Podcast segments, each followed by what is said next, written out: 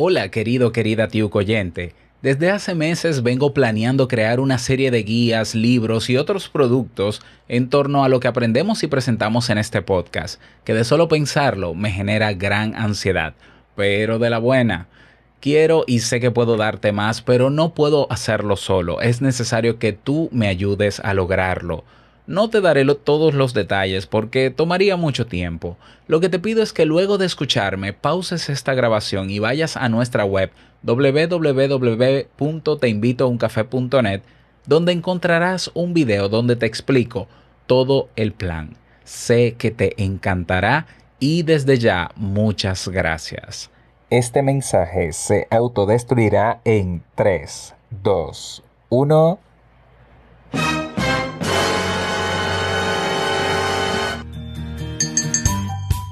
Quiero que me seas sincero, sincera con esta pregunta. Cuando haces algo que consideras que estuvo mal, ¿cómo te tratas? ¿Qué cosas te dices? ¿Cómo te corriges? Y aunque pueda parecer extraño, son muchas las personas que se autocastigan cuando las cosas en sus vidas no salen como esperan o como dicta la sociedad. Hoy describimos lo que en psicología se conoce como el efecto Bobby. Si quieres saber, ven que ahora nos tomamos el café. Si lo sueñas,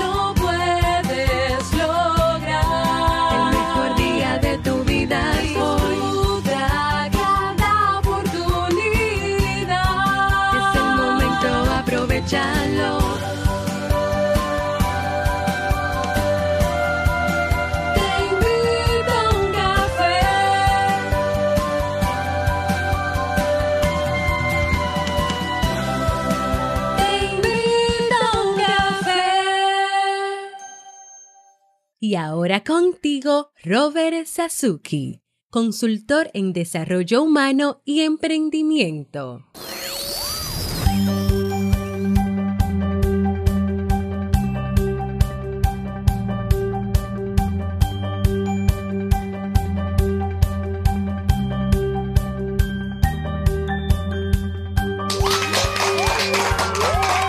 Hola, ¿qué tal con esa energía positiva, esos aplausos y aquí tu bebida favorita? Espero que la disfrutes.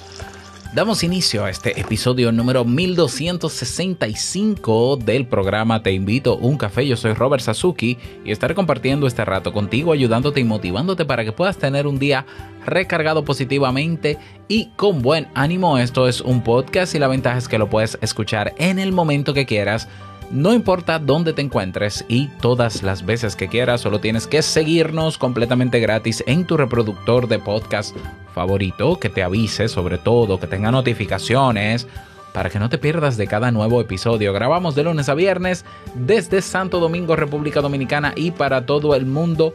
Y en el día de hoy he preparado un tema que tengo muchas ganas de compartir contigo y esperando sobre todo que te sea de muchísima utilidad.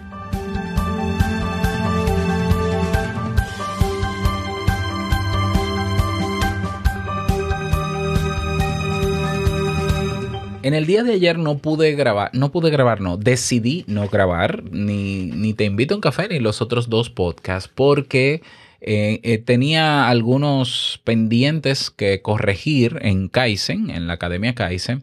Y no solo eso, mira, Kaizen se va a convertir en una mega academia eh, en cuestión de horas. Ayer estuve trabajando casi 12 o 13 horas continuas en Kaizen y las posibilidades son enormes. Entonces, fíjate, vamos a tener los cursos que están, los masterclasses que por alguna razón no se ven ahora, van a estar mejorados, pero van a estar. Cada curso, no todos los cursos, pero la mayoría de los cursos que son eh, de tipo teórico, van a tener un podcast, es decir, van a tener las clases también en audio para que tú te lo lleves en tu reproductor de podcast favorito, porque sí, podrás con una dirección web que yo te voy a dar privada, puedes conectarlo a tu reproductor de podcast favorito y escuchar las lecciones de ese curso de camino al trabajo, mientras haces ejercicios, mientras estás en la casa limpiando, etcétera, etcétera, mientras estás trabajando. O sea que no tienes que depender solamente de ver un video en tiempo real, bueno, en tiempo real no, conectado a internet, sino que aquí puedes descargar las lecciones en audio. Aparte de eso, ya a partir del lunes, porque me voy a tomar este fin de semana, yo creo que me quedan algunas 30 horas de trabajo, pero para el lunes ya vamos a tener incorporado una, ya no un curso, sino una carrera con un mega curso o con varios cursos para las personas que quieren hacer su podcast. Y otra carrera que ya, bueno, ya estaba, la carrera de negocios online, con el megacurso Crea y lanza tu negocio online. Ok, es decir, yo creo que vamos a superar los 50 o 60 cursos ah, ya para el lunes. Aparte de eso, entonces vamos a tener una sección nueva que es la de videotutoriales, donde de manera práctica vamos a, crear tutoriales de aplicaciones, de programas, de soluciones para todo aquel que está o creando su podcast o su negocio o su blog o su marca personal o su perfil en internet o su anuncio en la plataforma de Facebook, etc. Eso más todo lo que ya estaba, estamos sumando, mm, no sé, 30, 40 lecciones, eh, contenido, hay muchísimo más contenido. ¿Por qué? Porque ahora yo estoy integrando mis tres academias en Kaizen. Eso y lo que vendrá. Entonces, claro, todo eso naturalmente con motivo del mes aniversario y con motivo de integrar todo en una sola plataforma para dedicarme al 100% a esa plataforma. Entonces estás a tiempo de entrar. ¿Por qué? Porque hasta el 25, que de hecho Jamie me corrigió, el aniversario de Kaizen no es el 25, sino el 29, pues tenemos tiempo, pero hasta el 25 de mayo tenemos un descuento en la membresía anual. Paga por un año el equivalente a seis meses. No tienes que preocuparte por pagar mensual y vas a partir del lunes, a partir del lunes todo lo que ya te dije que voy a incorporar ya va a estar el lunes, completo, completito. Vas a tener acceso ilimitado a todo por un año, absolutamente a todo por un año. Y no solamente lo que está, sino que vienen muchísimos más cursos. Así que eh, será una mega academia. Así que te espero por kaizen.com. Ya el descuento está aplicado. Ve a kaizen.com y eh, dale en el botón me suscribo para que veas las eh, opciones de pago que tienes. Bien, pues vamos a dar inicio al tema de hoy que he titulado El efecto Bobby y la psicología del autocastigo. Es muy común. Bueno, te cuento algo. No sé si lo sabías, pero te cuenta, cuenta la historia, mejor dicho, que a lo largo de los siglos XIV y siglo XV, cuando la peste asolaba a Europa, las personas salían a la calle en procesión para flagelarse, autoflagelarse de manera pública. ¿Cuál era la finalidad de esta autoflagelación? Limpiar sus almas mediante el dolor y evitar, supuestamente, que le diera la peste. ¿Te parece algo raro? No, no. Ah, hoy en día, con el tema del COVID, la última flagelación que vi, que de verdad yo me río, pero lo, respeto porque es un tema de creencia, fue en la India personas eh, bañando sus cuerpos con caca de vaca, que es un animal sagrado en la India para los hindú eh, o para los indios. Bueno, entonces, eh, no, no, no es algo que deba sorprendernos porque al día de hoy la gente sigue autoflagelándose o autoinfringiéndose dolor o sufrimiento cuando las cosas no le salen como quiere o cuando se tipifica eso que se hizo como algo malo. Entonces, la psicología del autocastigo tiene muchas formas, pero la finalidad siempre es la misma. Autoinfringirse sufrimiento para purgar, de alguna manera, si es el término, o purificar aquellos aspectos internos a menudo indeseables. Claro, es cierto que esta realidad psicológica suele centrarse mucho más en el autocastigo mental que en el físico personas que cuando cometen un error, cuando pasa algo en sus vidas que no quieren, cuando actúan de una manera que no quieren, cuando tienen un rasgo en su personalidad que les molesta, pues se maldicen, se dicen cosas ellos mismos, se tratan mal psicológicamente, no necesariamente de manera física, pero lo más común, de verdad, es sumamente común encontrarse con personas que se alimentan de ese diálogo interno negativo y autosancionador que carcome por completo su autoestima. También es habitual eh, quitarse oportunidades a esa misma persona como, como autocastigo, cerrarse ella misma puertas, quedar cautivos en la soledad y la infelicidad. Y parecería increíble lo que estoy diciendo.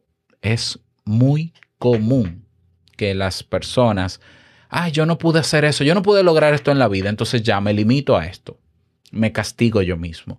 Yo no debí permitir que mi pareja me hiciera esto o yo no debía estar con esa persona y mira, me fui infiel, entonces el malo soy yo porque me fui infiel, entonces yo me castigo. Y el castigo es que ya no voy a tener más relaciones, y el castigo es que no sé qué, y el castigo y, y nos ponemos una serie de castigos.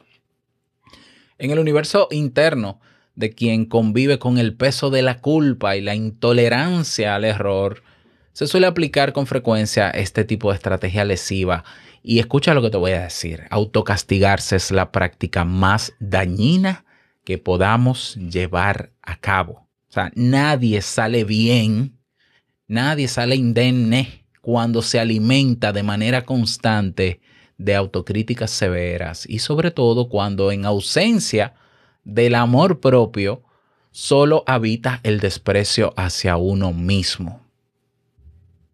Entonces yo quisiera preguntarte a ti para que reflexiones. ¿Tú eres, tú también te alzas como tu peor enemigo? ¿Tú también te castigas cuando haces cosas malas?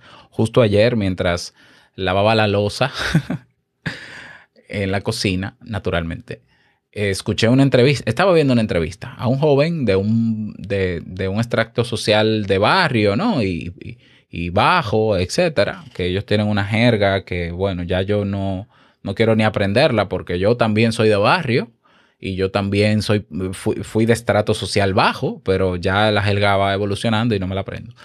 La cuestión es que él decía que, no, porque tú sabes que cuando tú haces algo malo, tú tienes que castigarte. Y él lo decía de manera muy natural. Y, el, y el, los entrevistadores le dijeron, claro. Y yo me quedé pensando, ¿cómo?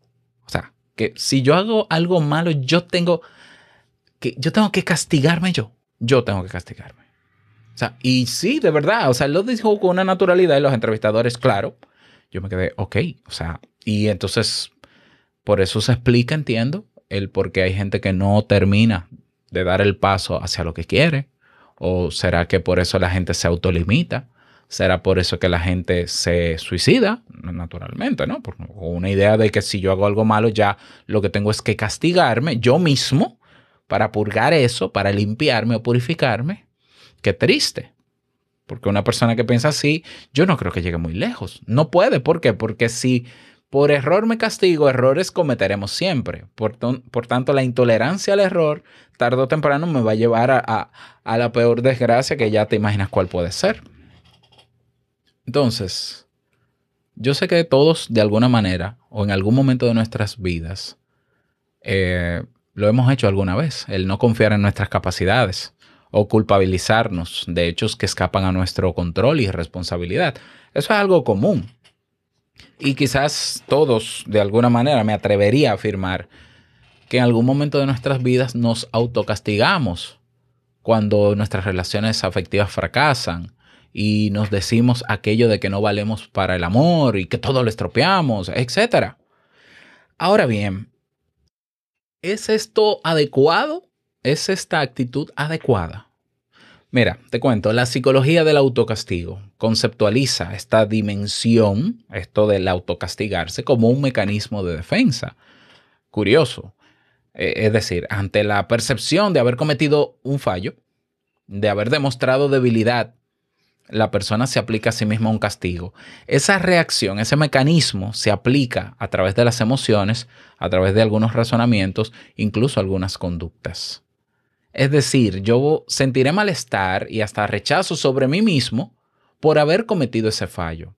Además, alimentaré y reforzaré toda una sucesión de pensamientos negativos hacia mí y hasta irracionales hacia mí, y por último, y en los casos más extremos, puedo ejercitar conductas que van en mi contra, como por ejemplo negarme placeres y aficiones, rehuir oportunidades, autoexcluirme en eventos sociales y lo más grave, derivar en autolesiones.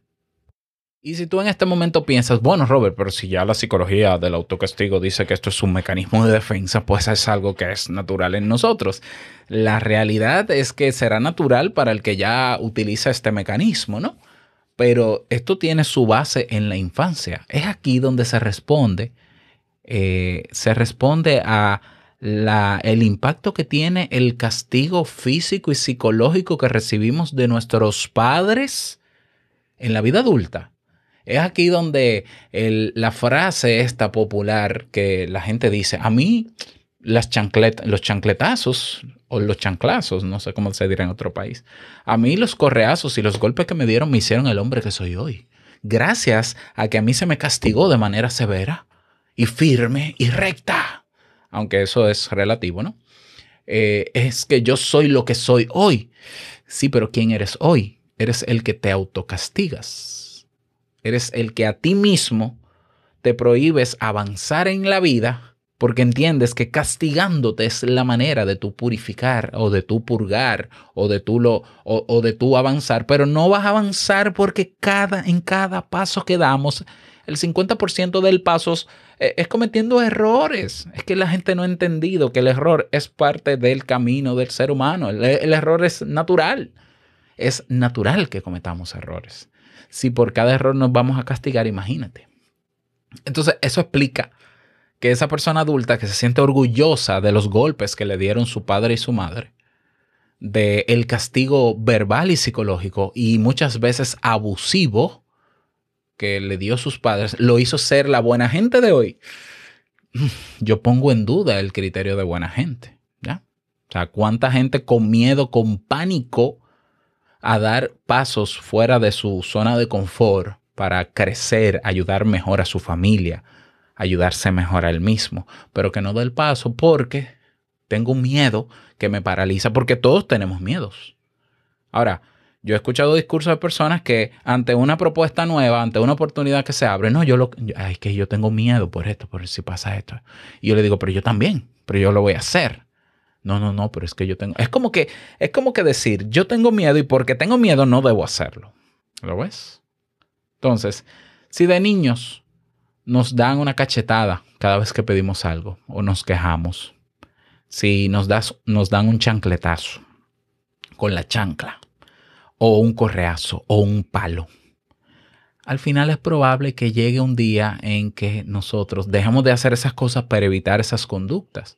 Pero del mismo modo, si en la edad adulta nos atrevemos a solicitarle algo a alguien, entonces, una cita, por ejemplo, y nos rechazan, lo más probable es que nos autocastiguemos también por ello. Entonces, no es difícil entender algo que es evidente. Las experiencias tempranas en la niñez, claro que determinan la propensión de la autoflagelación. A menos que esa persona tenga un trastorno, tenga una condición neurológica, que le lleve a, conductas de riesgo, una psicopatía, una sociopatía, una esquizofrenia, eso se puede entender, esas son excepciones a la regla. Pero lo que, la manera en cómo nos enseñaron de pequeño a vivir, que fue a través del castigo, no de la consecuencia, fíjate que son cosas diferentes. Criar a tu hijo con castigos es diferente a consecuencias. Entonces, ¿castigo qué es? El castigo es una respuesta que se da para que una conducta no se haga. La consecuencia es lo que viene luego de la conducta no deseada de manera natural. Entonces, si un niño se cae, si un niño va corriendo por la casa, si tu hijo va corriendo, yo tengo dos que son atletas, un saludo para ellos. Eh, si tus hijos están corriendo, ¿cuál, ¿qué consecuencias puede tener que ellos corran en la casa? Bueno, que hagan ruido, por ejemplo. Ok, ¿qué otra consecuencia? Que se caigan sobre su propio pie. ¿Qué otra consecuencia? Que se den un golpe con una pared, que se den un golpe con un mueble. Sí, esa es la consecuencia de eso, ¿verdad? Pero entonces tú le adviertes sobre las consecuencias y, generalmente lo hacemos, mira fulano, te vas a caer, te puede pasar esto, tengan cuidado corriendo. Imagínate qué pasa y se caen y se golpean y salen gritando. No basta con que se hayan caído para que ellos hayan entendido que la manera en cómo estaban corriendo trae consecuencias. Tenemos también que castigarles. Entonces, ¿qué aprende ese niño? Que no debo correr. Correr es una forma de emprender. Fíjate cómo la mente rápidamente entiende y dice, ah, no se puede correr. Entonces, cuando sea adulto, yo, sé que estoy siendo muy demasiado lineal, demasiado básico. Ah, entonces cuando sea adulto no va a ser atleta de alto rendimiento. Quizá no, no, es broma. Pero tal vez cuando adulto, cuando vea la oportunidad de que puede hacer algo diferente, moverse, entonces simplemente no lo va a hacer y el miedo se va a apoderar de él. Y si lo hace y le va mal, que es natural que te pueda ir mal porque siempre es una probabilidad, se va a castigar. Porque no basta con que le fue mal, que ya fue de por sí una consecuencia. También hay que castigarse para él sentirse conforme de que, eh, bueno, no debo volver a hacerlo. Así, así muchas veces funcionamos. Entonces, la psicología denomina este efecto del que constantemente está sintiendo culpa por sí mismo, que vive autoflagelándose, que, que, todo lo que hace a sí mismo le parece mal, que no está 100% convencido de sus capacidades, que duda de él mismo, el efecto Bobby. ¿Mm? ya sabemos y está demostrado que las primeras experiencias en nuestra infancia condicionan la aparición de este autocastigo. Ahora bien, trabajos de investigación como los de la Universidad de Tibur en los Países Bajos nos señalan que la culpa es otro factor a tener en cuenta y denominaron el efecto Bobby. Eh, si has leído los libros de Harry Potter o has visto la película de Harry Potter, eh, el personaje este andrógino, bueno, es andrógino, hay un personaje que parece extraterrestre, parece como, bueno, como que le asiste a, los chicos, un personaje con orejas, una especie de elfo, algo así, un enano, ¿ya? Que es Bobby, que por todo él se, se siente culpable. Ay, Dios mío, yo no debía hacer eso, yo no En todo momento él está ah, condenándose al mismo y flagelándose al mismo. De ese Bobby. Ah, no, no es Bobby, perdón, es Dobby. Eh, Dobby, exacto. No sé por qué le puse Bobby, pero es Dobby. Entonces, el efecto Bobby, basado o tomado el nombre de este personaje de Harry Potter, se presenta como la inclinación que tienen algunas personas por expiar su culpa a través de la flagelación. Y dentro de este grupo tan peculiar encontramos a aquellos que se hacen daño por no asumir con acierto responsabilidades que en realidad no les pertenecen. Por otro lado, también ha podido verse que la vergüenza más patológica, la que anula identidades, capacidades y autoestimas, se acompaña siempre por una crítica muy destructiva. Efecto Dobby. Entonces, hay algo importante que debemos considerar. La psicología del autocastigo crónico suele estar detrás de ciertos trastornos mentales. Algunos de ellos son la depresión mayor, el trastorno límite de personalidad y los trastornos alimentarios. Es cierto que detrás de estas condiciones se, integran muchas más dimensiones y criterios, pero la práctica de la autoflagelación es un denominador común, es un criterio. ¿Qué podemos hacer si nos encontramos en esa misma situación? Si yo constantemente me digo cosas despectivas, yo mismo me autocondeno, yo mismo me autolimito, yo mismo me castigo de forma psicológica o de forma física. Primero, ser conscientes de que flagelarte no te hará mejor persona. Y yo estoy diciendo algo que yo en mi formación como cristiano, hay partes en mi formación cristiana que me invitaban a eso, a flagelarme porque hubo gente denominada santa que se autoflagelaba. Yo no creo en eso, ¿ya? Entonces, autocastigarte a ti mismo, que no es lo mismo que simplemente aprender o ser consciente a raíz de la misma consecuencia de aquello malo que te pasó, no es sano y nunca será sano. Y no te hará mejor persona y no limpiará tu alma de nada ni nada. Todo lo contrario, va a mermar tu autoestima, te va a limitar más todavía y te va a atrasar. Entonces, hacerse daño a uno mismo emocional o conductualmente no tiene sentido ni fin. Si nos despreciamos y criticamos del mismo modo que lo hicieron nuestros padres en la infancia, lo que estamos haciendo es perpetuar una misma dinámica dolorosa que luego también vamos a transmitir a nuestras generaciones, a nuestros hijos. Y entonces tenemos ya que parar con eso. Así de simple, parar. Bueno, esa es la solución para no.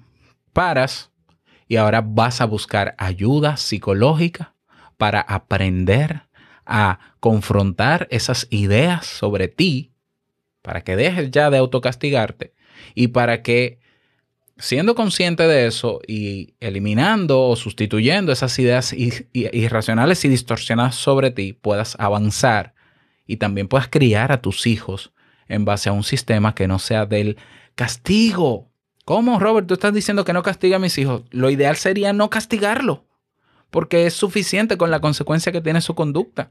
El castigo debería ser la misma consecuencia de su conducta. Ah, eh, yo te dije que no pasaras por ahí porque ibas a romper el jarrón y se rompió el jarrón. Ese es el castigo, se rompió el jarrón. Hazle ver lo tedioso que es que se rompa el jarrón, cuánto costó, el esfuerzo que hay que hacer para obtenerlo, para, por haberlo comprado. Pero es suficiente con eso. Yo sé que esto es un tema, em, yo lo estoy tratando demasiado ligerito, el tema del castigo con los hijos, pero este no es el tema. El tema es que nosotros a través de un proceso de terapia, a través de un verdadero proceso de terapia, podemos salir de ese círculo vicioso del autocastigo. Te lo está diciendo una persona que vivió eso en su vida y solo un proceso de terapia me ayudó a salir de ese esquema y poder avanzar. Yo más que agradecer las pelas, el castigo físico, el abuso psicológico o el castigo psicológico y verbal de mis padres y que me hayan hecho el, adulto que soy, yo agradezco haber hecho terapia.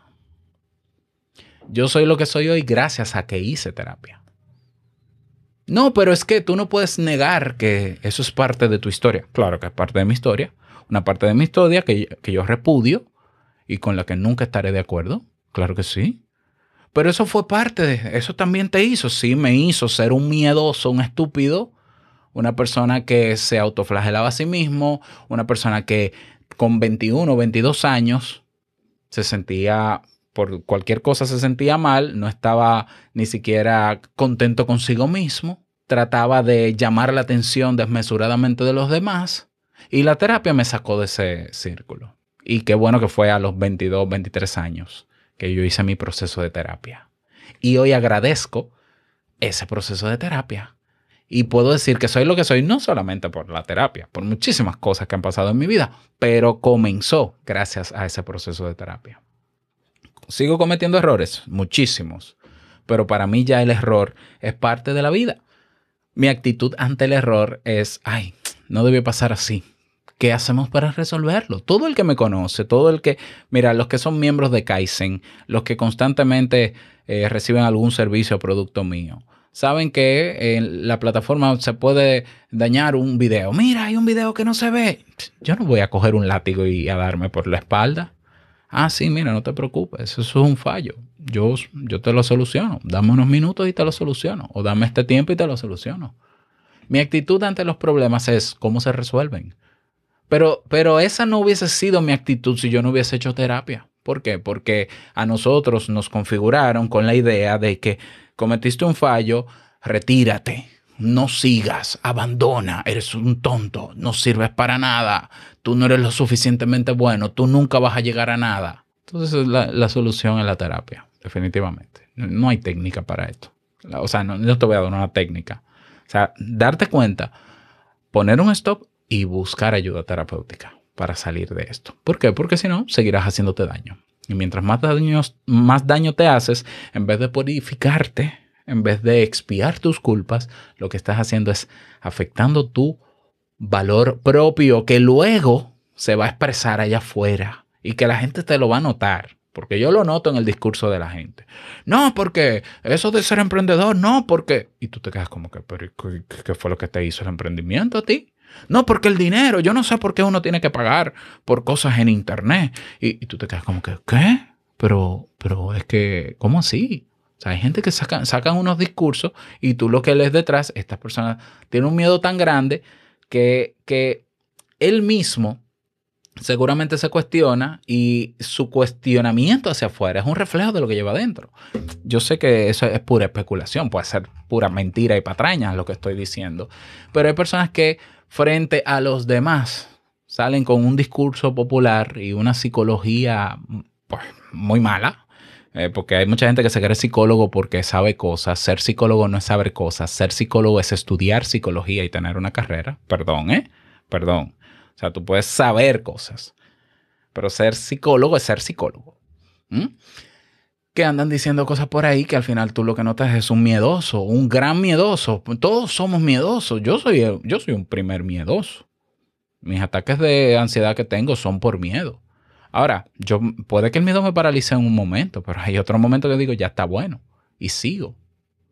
Entonces, bueno, ese es el tema para el día de hoy. Espero que te haya servido. Me gustaría que me lo digas. No olvides que tenemos un espacio privado, exclusivo, gratuito, abierto para todos en la comunidad Kaizen. Únete hoy si no lo has hecho. Fíjate que la comunidad Kaizen es una extensión de la academia, pero hay espacios abiertos en Kaizen, donde se integran las personas que escuchan Te invito a un café, que escuchan Modo Solopreneur, que escuchan Vivir en Armonía, que son parte de la comunidad de Jamie de Vivir en Armonía y dentro tenemos espacios privados para los miembros de la academia. Si tú no eres miembro de la academia, estás invitado a los otros espacios abiertos que tenemos y organizados y, sumamente enriquecedores de nuestra comunidad. Ve a teinvitouncafe.net, haz clic en el botón Únete a la comunidad y nos vemos dentro. Nada más, desearte un feliz día, que lo pases súper bien y no quiero finalizar este episodio sin antes recordarte que el mejor día de tu vida es hoy y el mejor momento para comenzar a caminar hacia eso que quieres lograr.